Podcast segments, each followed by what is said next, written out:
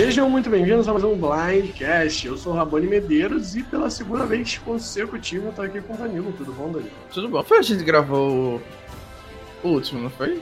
Que eu gravei? É, o episódio anterior, o episódio 8 foi nós gravamos Ai, As pessoas já podem se acostumar com, essa, com as nossas vozes, né? Tô muito atrapalhado, mas é isso. Voltamos aqui pra comentar esse episódio maravilhoso.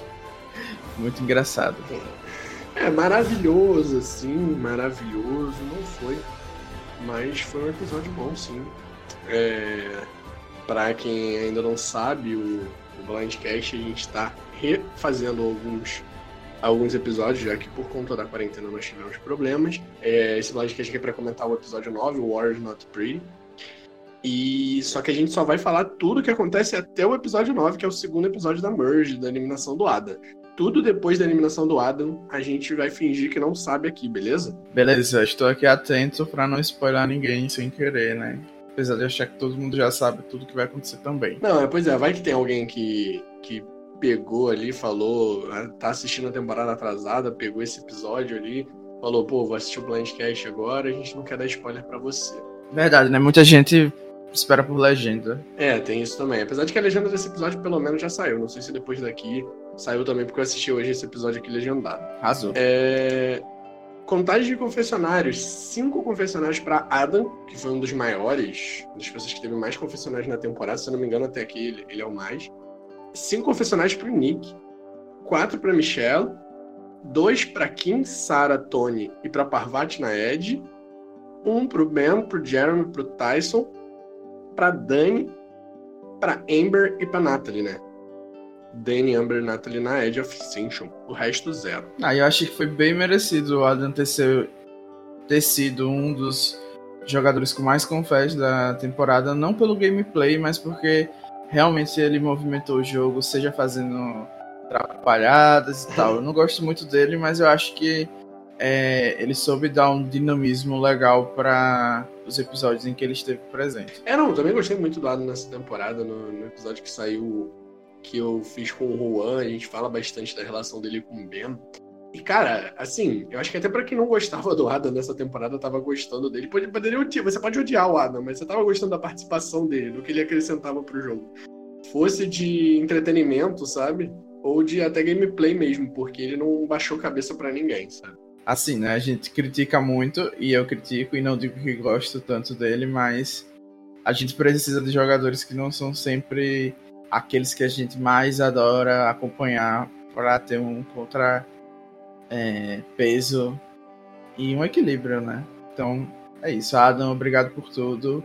Você, esse winner burrão, e ter conseguido sua vaguinha. Não, é. Inclusive, eu acho que se ele não retornar na Edge of Extinction, que eu acho muito difícil, né?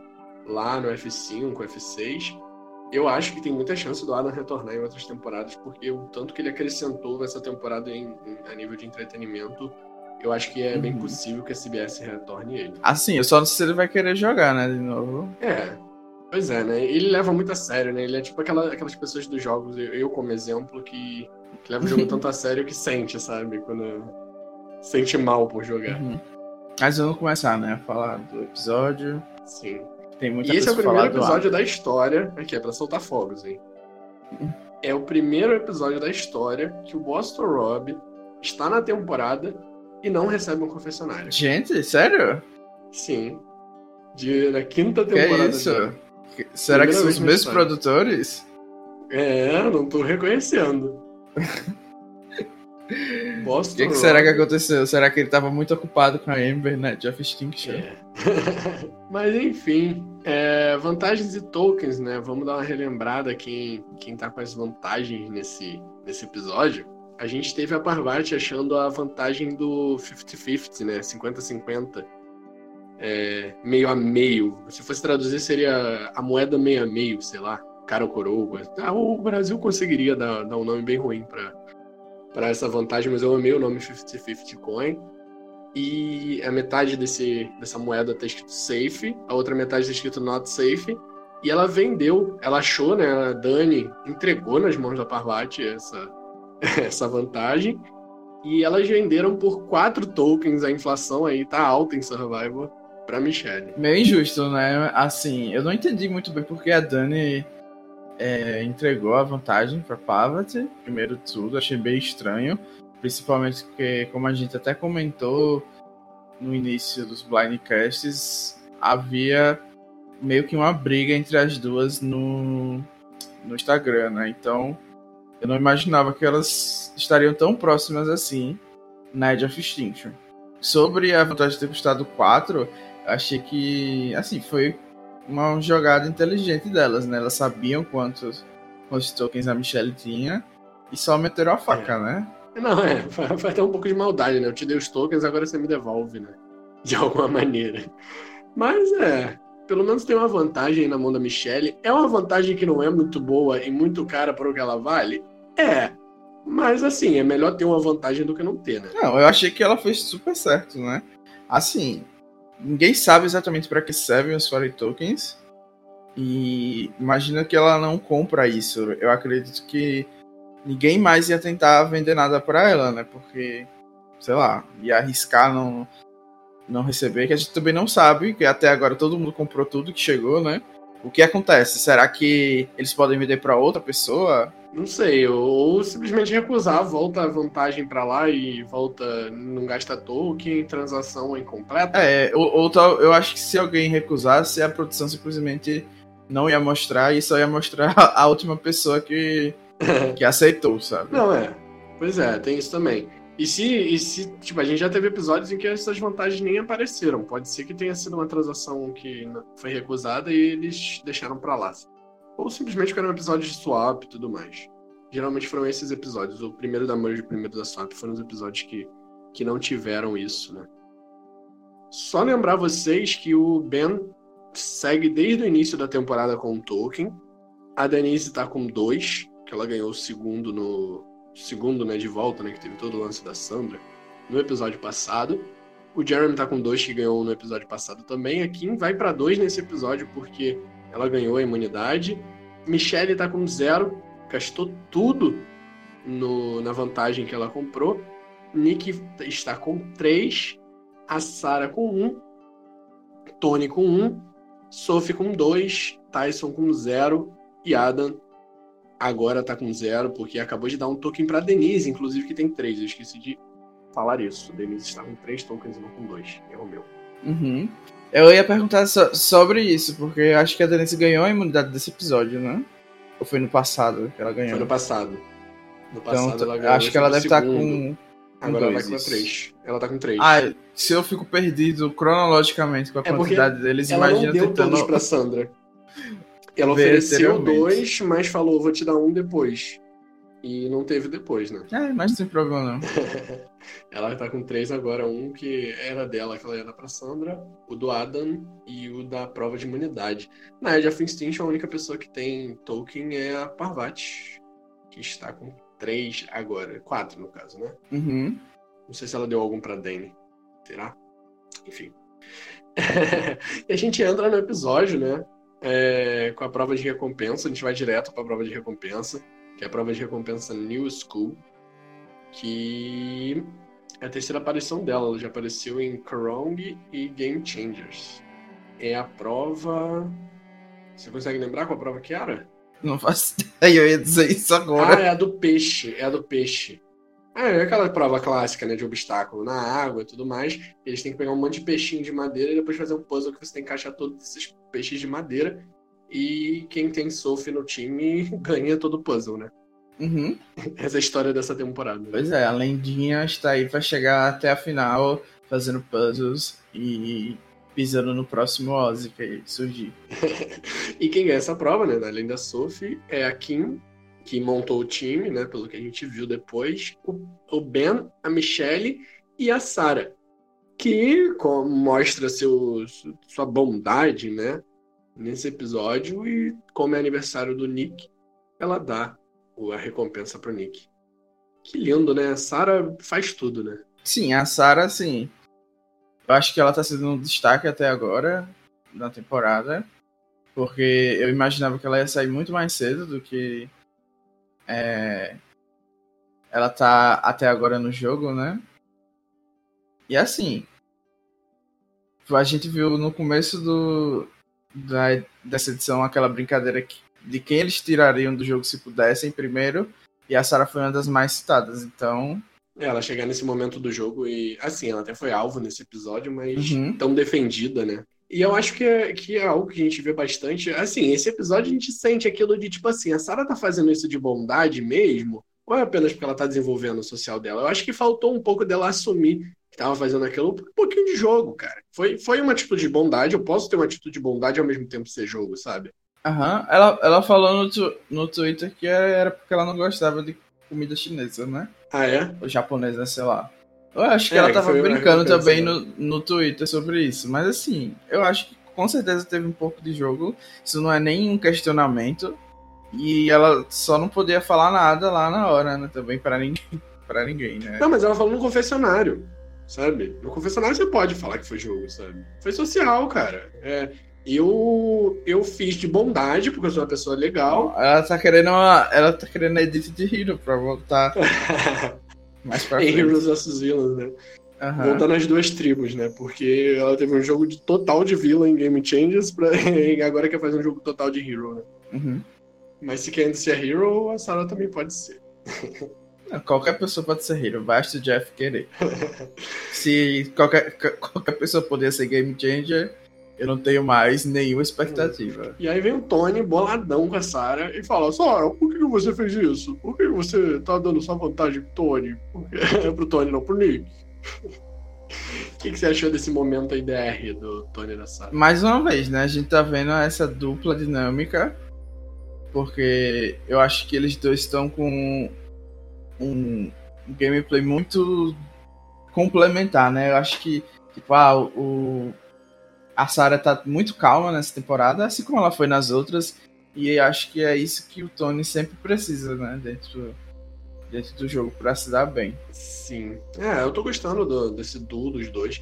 O Tony é totalmente estratégia, estratégia, gamebotzão, né? Apesar de a gente estar tá vendo uma versão do Tony mais social, mais divertida para se ver, até do que a gente viu em Kagayan. É, o pessoal tá dizendo que ele pode estar tá tomando essa edição porque ele vai ser o winner, mas ué, se ele tá tomando essa edição porque ele vai ser o winner, tipo, a gente tem uma edição ruim dele em Kagayan. Assim, era boa, não vou falar que a edição dele foi ruim, mas foi uma edição de vilão desde o início. Ai. Então eu acho que só. Eu não acho, eu não achei não que a edição dele de, de, na época eu era mais casual, né? Foi é, exatamente a época que eu comecei a assistir ao vivo, tinha muitas pessoas também. E eu sempre achei que o Tony ia vencer aquela temporada. Ah, não, sempre achou, mas assim, você, você, você não gostava do Tony. Essa temporada parece que você consegue gostar do Tony, uhum. sabe?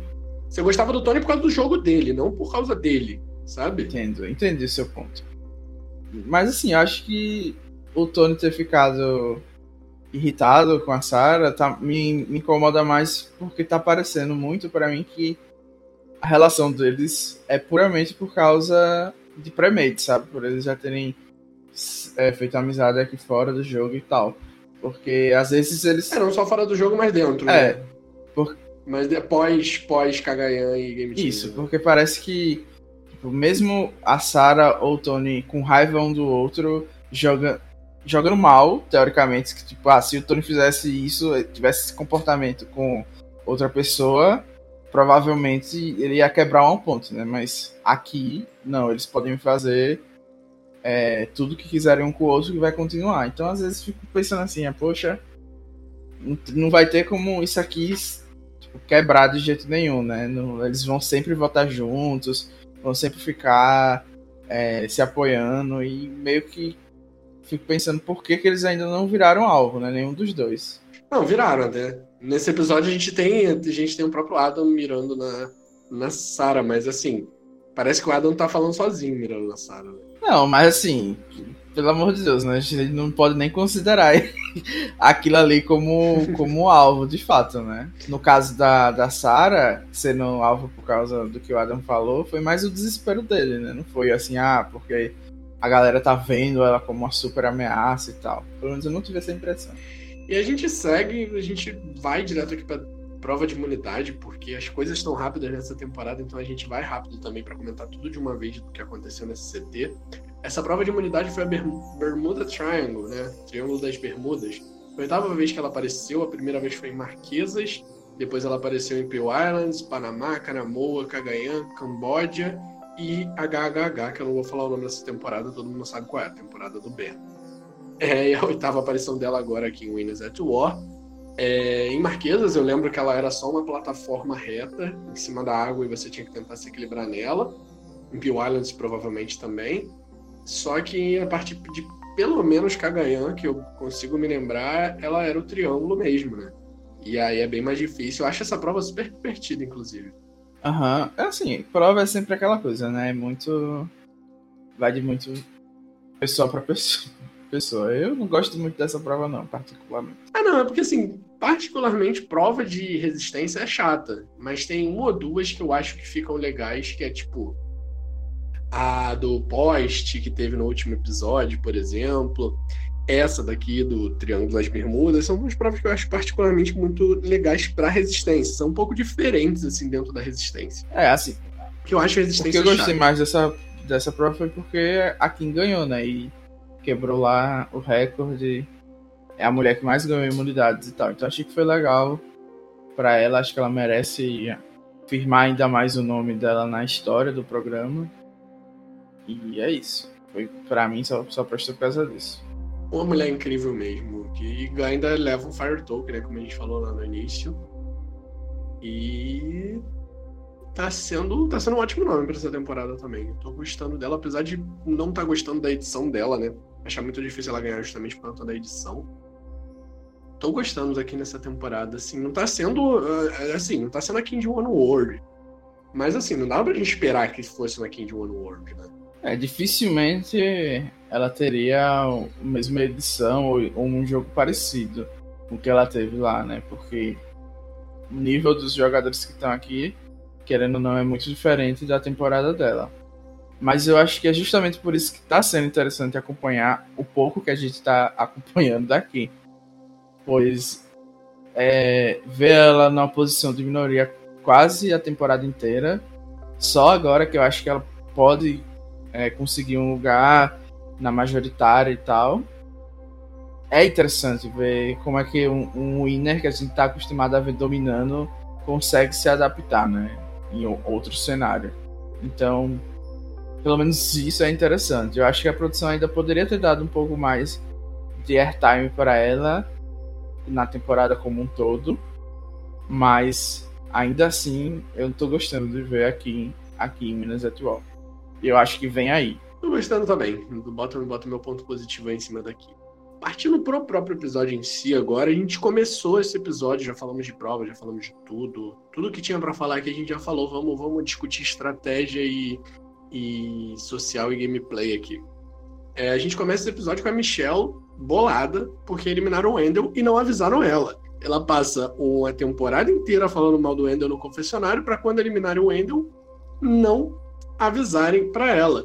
Que eu achei muito ruim pra edição da Michelle, porque eu acho que, assim, a história dela estava tão contada em torno do Wendell que eu esperei que quando o Wendell saísse fosse ela a, dar a última facada. Acho que a gente, a gente até discutiu isso no, no último episódio, né? Eu, não, eu sinceramente não lembro se a gente discutiu isso, mas a minha opinião é, é que a, edição dela não tá é, centralizada, não estava centralizada no, no Wendell teve um ponto que eles se cruzaram, né? Por causa da swap, então era evidente que isso ia ser refletido. E assim, eu achei que realmente foi ruim porque é, tinha esse arco para ela, né? De que ela poderia se livrar dele. Mas me faz pensar se ele não vai poder voltar na Edge of Extinction, porque eu não sei se a produção iria bater tanto nessa tecla se não fosse para acontecer ou dela eliminar ele ou ele eliminar ela em algum momento do jogo, né? Então realmente acho, eu Não, é justamente, é justamente disso que eu tô falando. Eu não acho que a, o a edição da Michelle tenha sido em torno do Endel, mas eu acho que se construiu justamente essa essa narrativa de que de que ia acontecer um bad blood dos dois, sabe? Talvez os dois fossem se quebrar, né, em algum momento. É, isso eu concordo, assim. Mas acho que a edição dela é muito mais de. Tá muito mais em torno dela fazer alguma coisa para se provar, mesmo eu achando que ela não precisa fazer nada para se provar, não tem nada a ser provado. Eu acho que é mais alguma coisa em relação a isso. Então eu espero que algum big move venha aí pra Michelle. E tal, eu tava achando que era o Endo, mas o Felizardo vai ser outra pessoa, pelo jeito. Vem aí. Talvez venha. Talvez venha aí, né? É. Pode ser que venha aí. uh, e a gente também tem o Nick boladaço, porque ele tomou o blind também, né? Foi outro que tomou o blind junto com a Michelle, foram os dois. E com medo de ser o próximo. E aí já eu já fiquei, comecei a ficar nervoso, porque até então eu tô com os quatro do meu time e eu tinha certeza que o que ia ter minha primeira baixa nesse episódio, acabou que não tive. Uhum. Você viu o spoiler, né? E tá aí querendo nos fazer de surpresa, né? Tá com a botilista completa. Eu, eu tô falando sinceramente, quando eu, quando eu comecei a, a ver esse episódio, eu, eu tinha certeza, não é agora que eu vou perder meu primeiro meu primeiro membro do draft. Uhum. E eu, eu, eu, tinha certeza que seria o Nick a sair nesse episódio. Mas não foi, e eu entendo por que, ele voltou do CT dessa maneira, porque eu acho que a Michelle, ela ainda tem um social muito grande, ela tem uma, uma relação muito boa com o Jeremy, por exemplo, ela te, tem essa relação para fazer. O Nick não, o Nick ele tá meio out, sabe? Eu acho que o que ficou mais out, além do Adam, claro, que acaba saindo por conta disso, mas eu acho que o que tá mais out né, dessas pessoas é, é o Nick, sabe? Uhum. É, eu acho que a edição também não, não fez nenhum esforço pra gente pensar que ele tava fazendo alguma coisa no jogo, né? Até o momento. Imagina. Então era bem provável que ele saísse mesmo. Eu acho que quando eu vi esse episódio também fiquei pensando que fosse ele que ia sair. Porque o Adam, pra mim, tava tendo aquela mesma edição do Menos vs Gen X, então tava pensando que ele ia muito longe. E acabou que me surpreendeu. Mas aí o Adam vem com a jogada de game changer dele, né? Ele começa a contar pra gente a jogada de game changer que ele vai fazer nesse episódio, que é pegar uma flor de lixo que tá no pódio do, do Jeff, de ler os votos, e vai usar aquilo como. Nossa, eu espumei tanto quando ele falou isso, porque eu achei super que a, a produção ia aproveitar, porque realmente seria algo muito chocante, né? E aí eu, eu fiquei pensando, putz, lá veio o mijo, lá veio o mijo pro, pro Adam se salvar. A edição não tinha pensado nisso, eles falaram, não, não, o negócio tá é. tá preso, solta é, lá agora. Jeff mandando. E agora vai ser. Corre, galera, vai lá soltar o negócio. Ai, meu Deus. É, mas até algo que eu vou o, o referenciar o RHMP aqui, o Homem Reza Podcast, é que eles falaram bastante que muito provavelmente é, pode não ter acontecido isso, mas provavelmente em outras temporadas vai entrar o ídolo do Adam, né? O ídolo novo com o conceito tribal e todo mundo vai ter que ficar de olho nisso agora, né? É, não é o ídolo do Adam porque essa twist já aconteceu em é de South Africa, né? Ele até falou no Twitter depois que realmente tinha acompanhado e tal. Então, assim, com certeza para a versão americana vai ficar conhecido como o ídolo dele, né? A apropriação cultural é real. Mas eu acho que é uma boa ideia isso acontecer, porque imagina toda, todos, todo CT procurando coisas assim. E em Australian Survival também teve é, no All Stars desse ano um ídolo escondido no CT. Então eu acho que é legal, é legal. E acho que a produção vai fazer isso acontecer, até porque é, não custa nada, né, pra eles. É uma ideia boa, né? Eles já colocaram um ídolo na prova, né? Uma twist que entrou em Camboja, se eu não me engano foi a do ídolo na prova. E eu achei legal, porque, tipo, dá aquela, aquela tensão de na hora que tá procurando o ídolo, não é aquela coisa de, tipo assim, começam a musiquinha, vai procurar o ídolo, e você já sabe que aquilo vai acontecer, sabe? Você ainda fica naquele nervoso. Você tem certeza que a pessoa vai conseguir pegar o ídolo. Uhum. Você fica naquele nervoso de, tipo, será mesmo que ela vai pegar? E aí, se você bota no conselho tribal, assim, na prova você tá prestando atenção em milhares de coisas ao mesmo tempo. Prova é confusão conselho tribal, às vezes, é muito mais difícil você parar para ir num canto e pegar um ídolo, sabe? Então. É, e ainda mais, vão começar a achar que agora tudo é ídolo, né? É verdade. Tem um detalhezinho aqui, isso aqui é ídolo. Tem, tem uma cobra passando ali, deve ser o um ídolo, pega ela, sabe?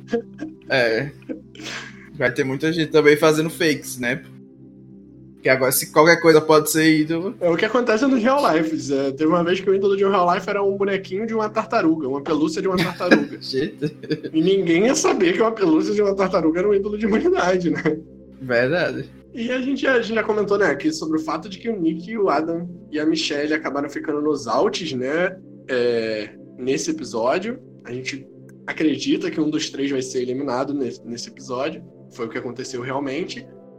É, e isso dá muita, muita moral pro jogo que o Tony tá falando de querer se livrar das hienas, né? Ele tem aquela comparação dos leões e das hienas.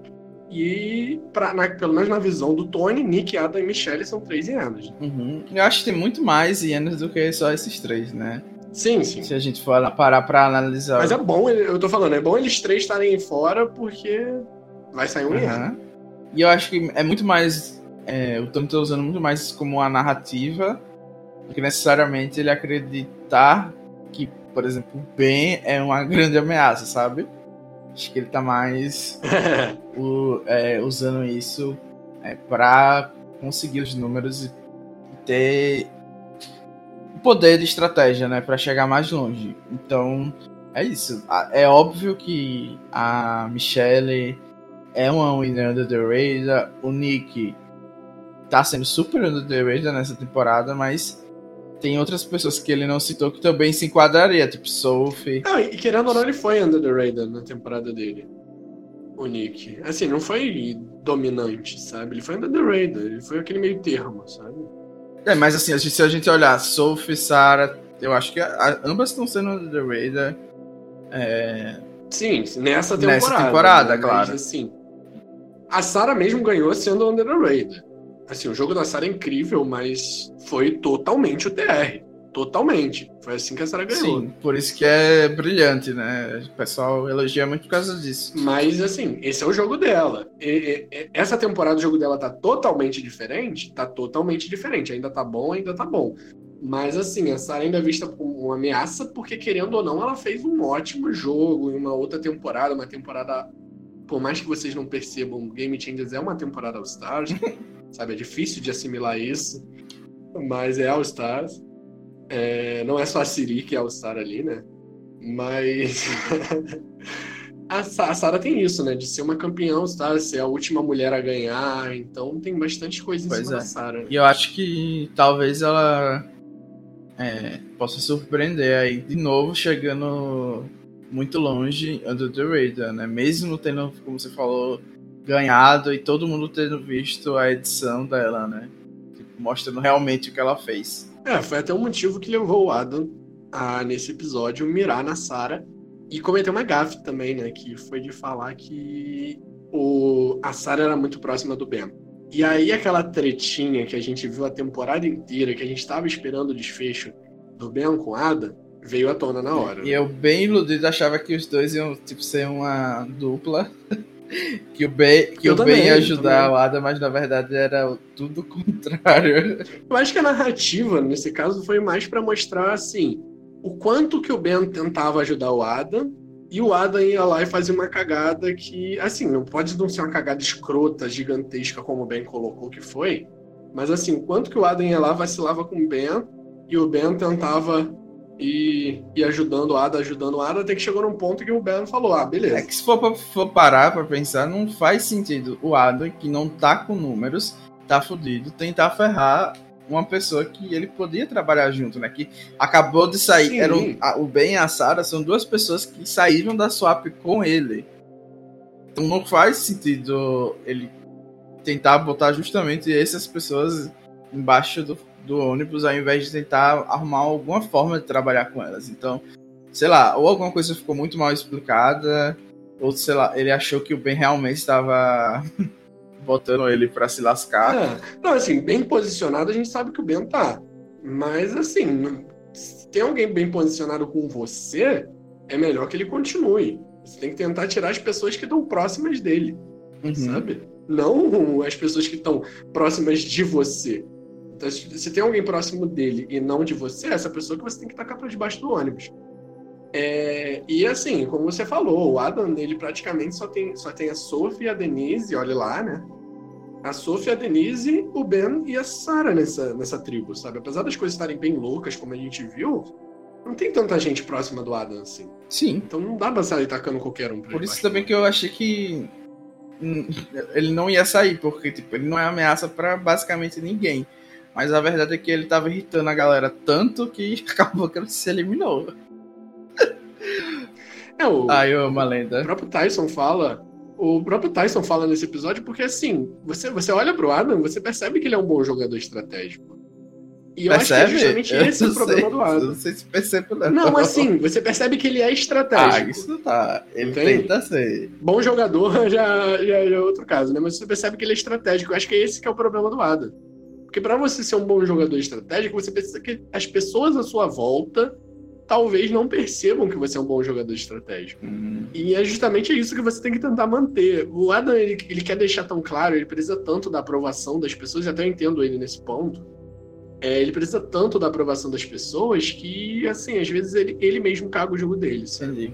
Felizmente não tenho pretensões de ser estratégico entre todos os jogos apenas pra chegar na merge. E é isso. É, pois é. Então, é isso. Eu acho que o Adam realmente tem esse problema de talvez tentar dominar demais, né? Como a própria Sophie falou, às vezes tem que ficar bem de não estar incluso em todas as conversas. Então, eu totalmente concordo com você É, não, e aí a partir desse momento no episódio a gente só vê aquela confusão, né? Aquele monte de nome citado.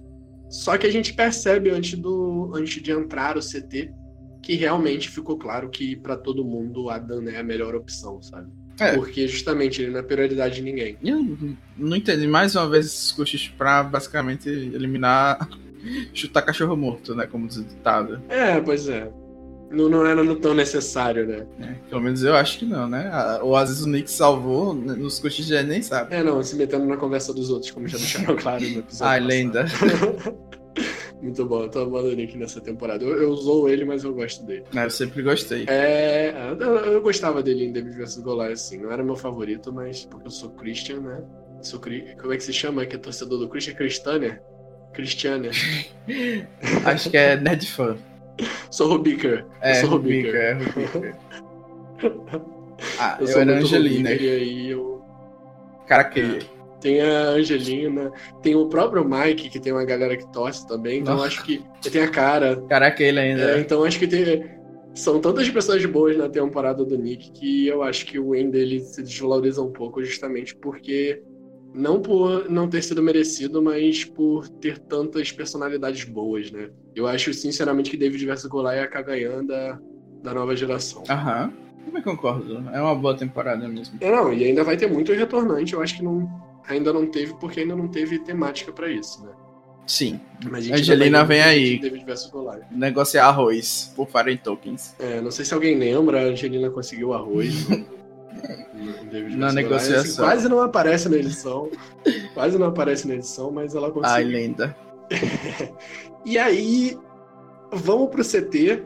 Conversa paralela, como sempre, né? Já, já virou bagunça. É, a gente não pode esperar um CT calmo nessa temporada. Enquanto o Adam e o Ben estão discutindo, todo mundo tá conversando, né? É isso, basicamente. É Jeff, Ben, Adam e o resto. São do- três. E o júri olhando isso, né? São três grupos. Pois é, e assim, sei lá, eu acho que a gente perdeu um pouco do que era legal no, nos Tribal Council, né? Acho que todo mundo agora já chega esperando que O suspense, É. né? a gente ah, nunca mais vai ter um stick to the plan. Porque a galera pode simplesmente é, levantar, conversar, fazer tudo, entendeu? Porque é isso, basicamente. Virou bagunça. Virou bagunça, já era, acabou. é, a moral do Jeff tá embaixo. Uhum. É, mas é porque também ele gosta, né? Porque se E- ele quisesse, ele já tinha parado com essa safadeza. É, não, se ele quisesse, ele já tinha dado esporro em todo mundo, todo mundo tomava esporro e ficava quietinho o resto da temporada inteira. Assim, nas próximas temporadas também. Não vou fazer isso pra não tomar esporro do Jeff, né? Mas o Jeff gosta do caos, então ele vai lá e deixa. Tá certo aí. É, eu, eu- eu confesso que eu gosto. Eu acho que eles assim, só deve, eles deviam que- se preparar mais, sei lá, pra gente poder ouvir os, Sim. o que eles estão falando, alguma coisa desse sentido. Né? Não, é, aparecer mais os, os cochichos, ter mais legenda e tudo mais, eu acho que seria melhor. Eu acho que para as próximas temporadas eles vão preparar isso. Mas eu acho que também, ao mesmo tempo, se ficar acontecendo muito isso, vai começar a enjoar. Já tá enjoando, sabe? Então, eu acho que essa temporada ainda rola, mas se continuar para as próximas temporadas esse mesmo esquema, eu acho que pode ficar chato mais pra frente, a gente passar a não gostar muito desse negócio de cochicho. É, até porque é, se ficar fazendo isso o tempo todo, a edição, eu tô vendo que ela se sente obrigada a deixar as coisas no ar, como se tudo fosse resolvido ali. Porque tipo, se a gente entender realmente o que vai acontecer, qual é o plano certo, é essa parte dos cochichos não vai ter nenhum propósito, meio que vai meio que, que, que, é, não vai ter nada, né? Tipo, eles estão cochichando para absolutamente nada. Então acho que é, eles querem deixar as coisas muito em aberto e a gente acaba perdendo é, partes importantes da, da estratégia. Não, é, foi, foi o que aconteceu né, né, nesse caso, né? Só serviu pra gente concluir o que a gente já tinha visto no, no episódio em si. Que é o Adam tentando falar com as pessoas, aí chega no ponto que o Adam tá falando sozinho, e aí todo mundo pagou o Adam de maluco, e é isso, o Adam vai sair. É isso. Entendeu? Não, não, tem, não, não tinha outra narrativa depois daquilo dali a não ser o Adam sair. Se o Adam saísse, eu receberia um blindside gigantíssimo. Como último recurso, ele vai lá e tenta pegar a flor de Ah, muita gente criticou ele, é um mas ótimo. eu achei que é isso, né? Ah, eu, eu achei certíssimo. É, não tinha é mais o que fazer. Lá, você já tá no inferno, abraça o capeta. mas... É aquilo. Mas que foi engraçado foi, né? E... Foi. Não, é porque é muito engraçado, porque querendo ou não, o Adam, ele é uma pessoa prepotente, sabe? ele tem uns sons de prepotência, assim. Uhum. E aí, quando ele faz isso, e o Jeff tá lá ele meio que ironizando ele, falando: Ah, você vai usar isso aqui que você nem conseguiu tirar do pódio? Ele, sim, sim, é isso mesmo. Ah, não. Essa, essa hora eu acho que ele entrou mais na brincadeira. Eu acho que ele já tinha percebido que. É. Eu acho que ele já tinha percebido que não ia rolar. Ele só entrou na, na brincadeira do Jeff mesmo. Eu acho que não foi necessariamente prepotência. Mas eu concordo com você que, de modo geral, ele é realmente bem prepotente. Te aproveito então para falar que no draft o Adam era do time Juan. E aí fica o seguinte: com a volta do Tyson né, no último episódio, o Danilo fica com três participantes: Sophie, Michelle e Tyson. E eu na frente do Danilo com Sarah, Denise e Nick Jeremy, meu time completo ainda. Atrás do Danilo, com duas pessoas, tem um Bonome com Tony Ben, tá escadinha, certinho assim. Juan só tem uma pessoa, que é a Kim, e Bia, zero, né? Bia, além de não ter nenhum participante, não tem a Sandra que já desistiu do jogo, né? Gente, tem uma denúncia pra fazer. Eu tenho certeza que o Rabone olhou o bootlist antes de fazer as apostas. Não é possível. eu, eu juro pra vocês que eu não olhei. Eu olhei bootlist. Eu não, eu não quero virar o novo Bonome, gente. Uhum. e sem next time, né, gente? A gente não vai comentar o próximo episódio porque não faz muito sentido, já que esse episódio já foi ao ar, já tá até atrasado, assim, entre aspas. É, a gente só quer deixar claro que a gente quer o feedback de vocês, a gente gosta muito do feedback de vocês, então deixem comentários. É, deixando claro também, né, avisando vocês, para não deixar nenhum comentário futuro, né? Não dar spoiler pro pessoal no post. Vai que tem alguém que não, não viu episódios depois desse. Então tenta falar de qualquer coisa que aconteceu até esse episódio aqui. Os outros já vão sair, daqui a pouco também na timeline de vocês. Pois é, muito obrigado a todos que estão acompanhando mesmo, que é, depois, né, se vocês estão ouvindo, se estão atualizados estão ouvindo a gente, muito obrigado. Se é, não estão, estão ouvindo agora lá de cara, deixem seus comentários e é isso. Muito obrigado por nos ouvir. É isso aí, gente. Obrigadão por ouvir, eu sei eu sei que a gente às vezes pode ser chato, eu sei que com certeza você gosta mais de um daqui, menos de um daqui. Se você gosta, se a dupla, a dupla que você menos gosta é eu e o Danilo, você tá ferrado que você acabou de pegar dois episódios seguidos da gente. Mas acontece, né? Mas isso aí, obrigado, gente. Tchau, tchau. Tchau.